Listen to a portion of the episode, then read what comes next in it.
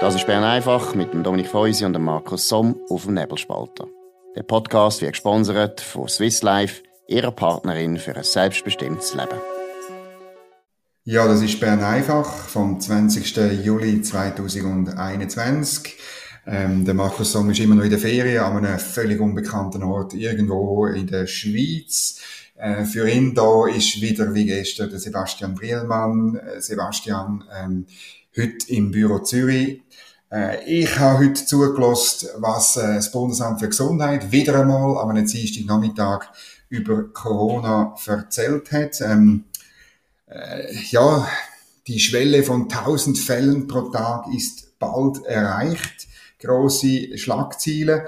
Das Problem ist, ähm, dass, man, dass man nicht recht wissen, was das denn äh, bedeutet. Weitere so ein bisschen Themen ist, eben, wir könnten in der Schweiz nochmals eine heftigere Welle erleben als im Herbst 2020.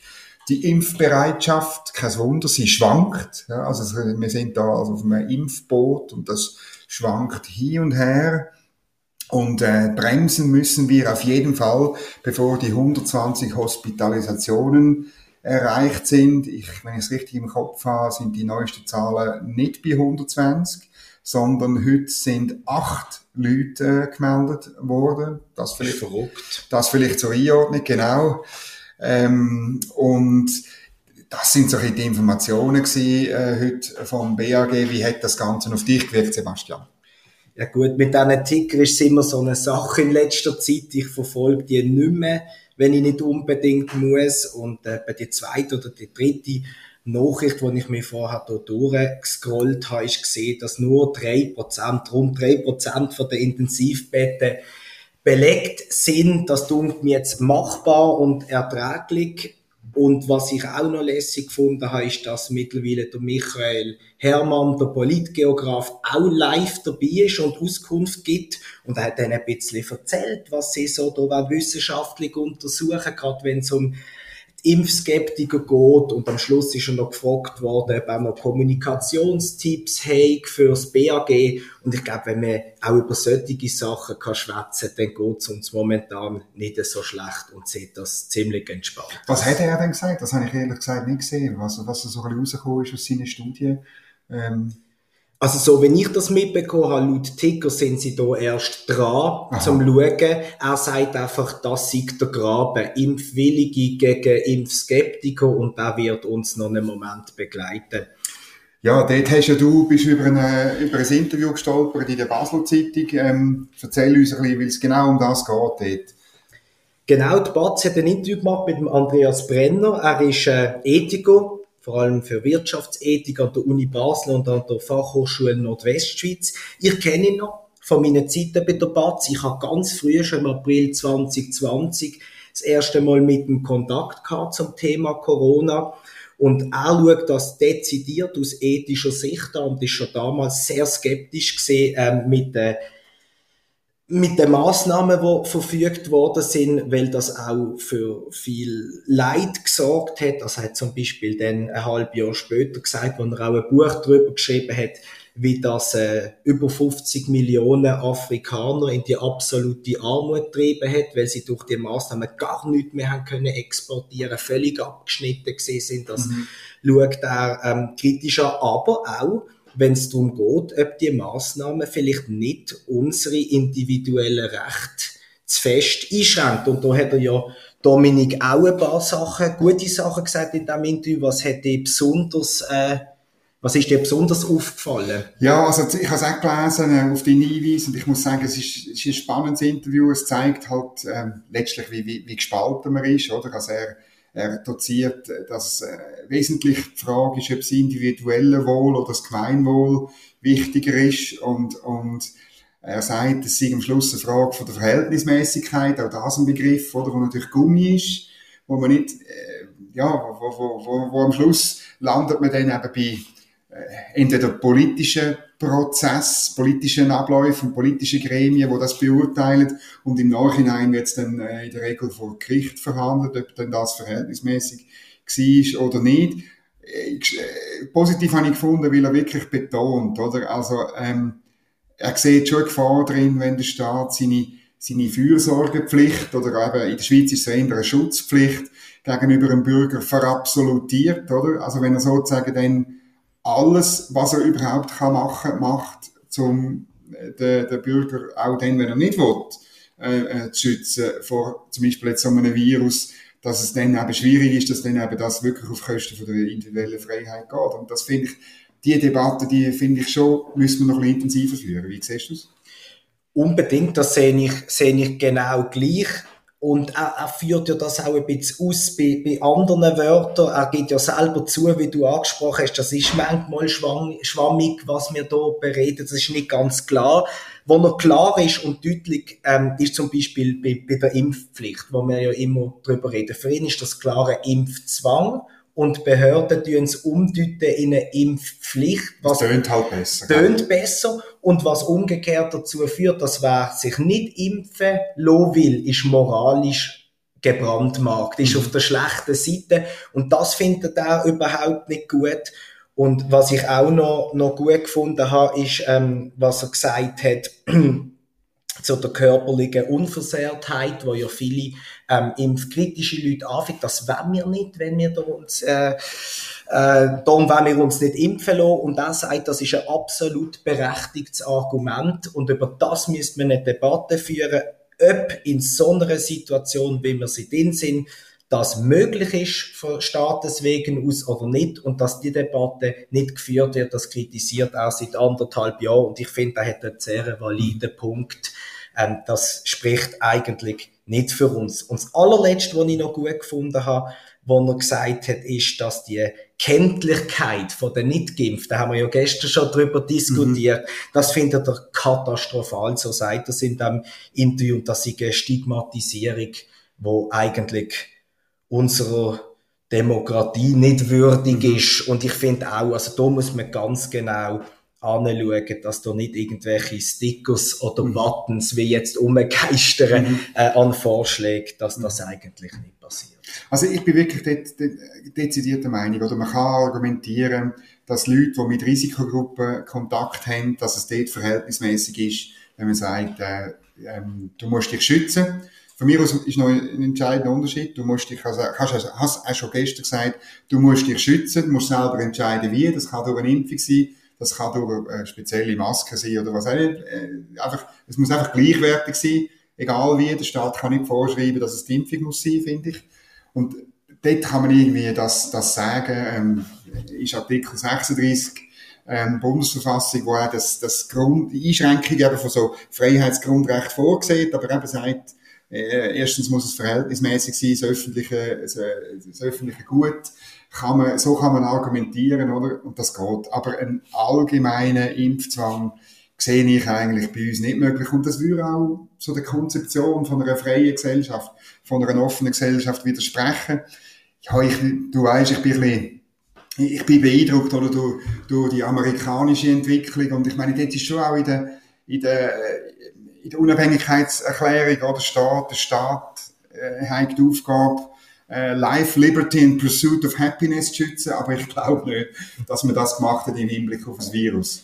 Das glaube ich auch nicht und was du sagst, finde ich ganz entscheidend. Gestern nach dieser Sendung hat mir noch ein befreundeter Doktor äh, angerufen und, mhm. und hat ein bisschen hat die Sendung gelost und hat gesagt, im Spital müssen wir natürlich schon noch sehen. Jetzt, wo wir davon reden, alle haben die Möglichkeit zum geimpft werden. Das stimmt im Spital per se nicht, mhm. weil gewisse ähm, Leute, die im Spital sind, sind derart immungeschwächt, dass eine Impfung gar nicht würde nutzen. Und er sagt, darum zu sagen, dass es auch fürs Pflegepersonal ein individueller Entscheid sein soll, ist schwierig. Und dann kommen wir wieder zu dem, was du sagst, die müssen eine Alternative finden. Und ich finde, die Alternative, die muss es dürfen geben, mhm. dass man nicht impft, aber dass Pflegepersonal und Ärzte natürlich sich irgendwie schützen, gerade bei diesen Patienten, die eben nicht mehr geschützt können werden durch eine Impfung, das ist durchaus entscheidend. Also wir empfehlen das wirklich, das Interview ähm, äh, zum, zur Lektüre. Ähm, es ist nur in der Basel-Zeitung erschienen. Es spricht wieder mal für die letzten Überreste von dieser Qualität dort. Äh, Titel... So, wenn ich das äh, meint, ist das nur in der Platz derzeit. Genau, vielleicht kommt es noch. Aber es ist wirklich spannend, oder? Eine solch moralische Aufladung der Gesellschaft ist hochgefährlich, ist das Zitat, wo der Titel macht. Und ich glaube schon, also wir müssen über das dann schon mal reden, oder? Äh, generell in unserer Gesellschaft die moralische Aufladung, weil das Problem ist ja, ähm, dass man dann irgendwann aus allem kann eine Pflicht machen und wer sie nicht macht, ist moralisch verwerflich. Und, und ähm, dann kommen wir in eine in eine Gefahr rein, auf, auf eine schiefe Ebene eigentlich, wo man am Schluss in einer, in einer Gesellschaft landet, wo eben keine offene, offene mehr ist, wo nicht Chancen, wo nicht Träume eine Rolle spielen, sondern nur noch das, was die Gesellschaft für moralisch richtig oder falsch angeschaut hat. Oder? Ja, und am Schluss haben wir alle irgendwelche Sticker an unseren Armen in unterschiedlichen Farben, dass jeder gerade weiß, wo wer in welchem Thema moralisch fehlbar ist. Und das oder überlegen. Oder überlegen, genau. ja klar. Also wir machen dann einen Nebelspalter-Ticker, äh, so ein, ein, ein Sticker, Sticker, ja. ein Pin. Wir Ja. können wieder, wie in den Nullerjahren, wir können wieder mit Pin Mhm. arbeiten und dann ist alles in Ordnung. Eine andere Frage in Sachen moralisch überlegen oder unterlegen und so, auch äh, ist, ist der Flug ähm, vom Jeff Bezos, zehn Tage nach dem Richard Branson, die beiden Milliardäre liefern sich ein Kopf-an-Kopf-Rennen, wer ähm, länger und schneller in Raum, in Weltraum rausfliegt. Der Jeff Bezos ist elf Minuten, äh, ja, glaube acht Minuten ob sie, drei Minuten ab, ungefähr so. He? Ja, in elf Minuten ist alles wieder vorbei. Genau, gewesen, 100 Kilometer Höhe hat er erreicht, das gilt irgendwie als Weltraum und so. Äh, ja, und, und die Empörung bei vielen ist wahnsinnig, wie schlimm das ist, dass die, dass die zwei Milliardäre das machen. Wie siehst du das? Ja, ich, ich, ich kann es auch nicht verstehen. Ich bin da gerade letztens noch irgendwie auf der ZDF-Webseite gesehen, wo, wo auch über, über, über die Flüge berichtet hat und äh, sie haben gefunden, es ging schon nicht und viele, viele Leute zitiert, die finden, dass sie die Reichen sollen lieber das Geld auf der Erde lassen und es hat scheint in, der, in Amerika eine Petition gegeben, die über 150.000 Mal unterschrieben worden ist in kurzer Zeit, wo, wo heisst, lasst Jeff Bezos nicht mehr zurück auf die Erde und da zeigt es schon, dass, ist das denn nicht, ist das irgendwie... Also nieder mit der Gravitation, muss man ja, genau. Wahrscheinlich, ja. Also ich, ich verstand das nicht. Ich finde die beiden Herren, der Musk will sie auch noch, also sind es schon drei, die sollen mit ihrem Geld machen, was sie wollen. Und im besten, im schlechtesten Fall ist es ein Hobby und im besten Fall kommt noch irgendwie etwas raus, wo dann uns allen etwas hilft in technologischer Hinsicht. Ich komme ja dort nicht raus, aber ja, ich finde das jetzt nicht so dramatisch, äh, wie die Kritik das manchmal äh, will. Du, es geht mir ähnlich. Und wenn du sagst, weißt, sie sollen das Geld lieber auf der Erde lassen. Ich meine, sie sind ja schon ob sie geflogen, aber das Geld ist auf der Erde geblieben. Sie haben ja die Raketen auf der Erde gekauft und Leute angestellt und ich nehme an, ich, ehrlich gesagt, ich weiß nicht, was es gekostet hat, haben sie das gesagt? Ich weiß es auch nicht, aber das geht sicher in die Milliarden. Also, was mir jetzt äh, nicht bekannt wäre, ist, dass die drei Herren wahnsinnig gut in, in, in die Schweiz schauen und viel wissen. Vielleicht haben sie auch das Geld in Sicherheit wollen bringen bevor da irgendwie die 99%-Initiative noch angenommen wird. Genau. Nein, ich glaube es nicht. Und das zeigt wieder mal, was ich typisch finde. Ähm, sei es die NZZ oder sei es auch Boulevardmedien, das ist der Aufmacher jetzt gesehen in den letzten äh, zwei Stunden vor dem Start und, und nach dem Start. Also die Menschen interessiert es irgendwie, Ticker gibt sonst nur bei Corona und im Sport, sonst nie, oder? Bei wichtigen Geschäften. Also irgendwie ist man da dabei und wenn man das dann will schlecht reden, obwohl es die Leute spannend finden, wenn es weg von der Erde geht, das interessiert uns seit ja, 70 Jahren und das finde ich gut und die sollen das machen. Ja, und sie ist natürlich noch älter und es ist auch typisch amerikanisch. Also das Frontier, weißt also der- das Führerschieben von den Ja. Grenzen, also wo man, wo man äh, äh, eigentlich schon im 18. Jahrhundert vorgestoßen ist, von Osten her oder über die Appalachen zuerst, über die Plains und irgendwann weiter. Also es ist eine klassisch amerikanische Haltung, dass man so Sachen macht und dass man es probiert, die Grenzen weiter anzuschieben, jetzt mal 100 Kilometer im Weltraum. Und dann muss ich auch sagen, meine, äh, ich als Liberaler finde es immer gut, wenn etwas, was staatlich war, bis jetzt äh, langsam privat wird. Ähm, auch wenn ich äh, zweifle daran, dass ich mir das irgendwann äh, kann leisten und will leisten. Mir gefällt es eigentlich auf der Welt relativ gut. Oder? Mir auch. Und ich glaube, der, der, der Bessos jetzt hat einen Platz im Cockpit versteigern lassen. Das sind, glaube ich, 28 Millionen. Okay. Ja, das ist dann vielleicht nicht für jedermann. Aber sei es denen gönnt, ich finde das total lässig. Ja. Dann müssen wir noch auf etwas noch ganz kurz hinweisen. Äh, wir sind beide darüber gestolpert, weil wir natürlich äh, einmal bei Tamedia sind. Heute ein grossen Artikel im Wirtschaftsressort. Ja, die globale Mindeststeuer droht am Widerstand der USA zu scheitern. Und, äh, und zwar eben, weil die bösen Republikaner äh, äh stunk machen, insbesondere im Senat, wo es ja 50-50 ist, also wo sie wo sie immer noch die Möglichkeit haben, Sachen zu blockieren. Und, und ähm, es ist einfach das, wo, wo äh, glaube ich, du und ich schon ein paar Mal auch geschrieben haben, äh, das ist das Projekt oder ähm, von der OECD ähm, angestoßen, von der G20 unterstützt mit den mit den weltweiten Steuern. Also einerseits die erste Säule, dass man ähm, auch Steuern zahlt dort, wo man den Umsatz macht. Das ist so, äh, dass die, die Gewinnzuteilung anders gemacht wird. Dass also sogar eine Firma müsste äh, in einem Land äh, Steuern zahlen, wo es gar keinen Sitz hat. Und die zweite Säule ist die, die ominöse Mindestbesteuerung von 15 Prozent. Ähm, beides kommt unter Druck und ich muss auch wirklich sagen, ich habe gestaunt, dass das nicht schon länger gekommen ist, weil ein amerikanischer Senator, und zwar auch Demokraten, da bin ich jetzt sicher, also es wird jetzt da behauptet, es seien nur mit Republikaner, aber auch Demokraten werden je nach Bundesstaat ganz klar Mühe haben, das zu unterstützen. Wie siehst du das? Ja, ich, ich bin da genauso skeptisch wie, wie, wie die Republikaner und ich meine, im Artikel steht sogar noch, dass es auch bei den Demokraten alles andere als sicher ist, dass die 50 dann auch zweimal Ja sagen ähm, zu diesen Vorhaben von Joe Biden, wo ja noch viel weiter hat wollen gehen, zum Beispiel als die 15 Prozent bei, bei der Besteuerung.